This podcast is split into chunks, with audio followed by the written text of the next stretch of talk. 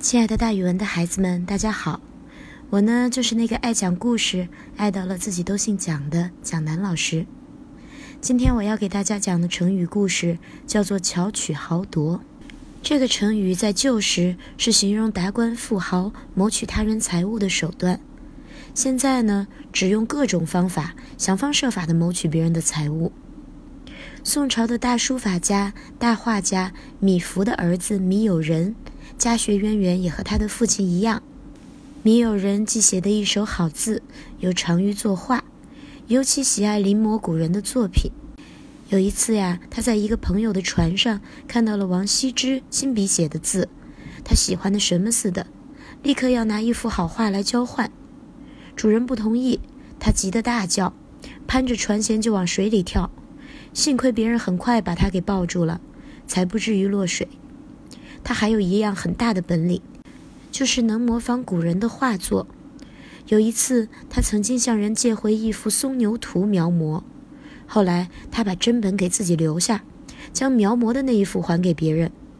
这个主人当时还没有察觉，直至过了好些日子，才发现这是假的，来讨还原本。米友人还好奇地问：“你是怎么看出来的？我画的那么像？”那个主人回答说。真本的牛眼睛里边有牧童的影子，而你还给我的这一幅却没有。可是米友人模仿古人的画品，很少能被人发觉。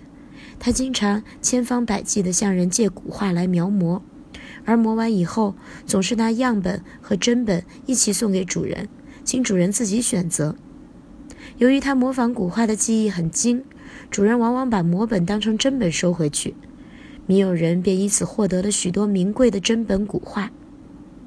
米友仁是一个非常有才能的艺术家，值得人们敬仰。可是他用那种模仿假本换取别人真本的行为，却是为人鄙视和不耻的。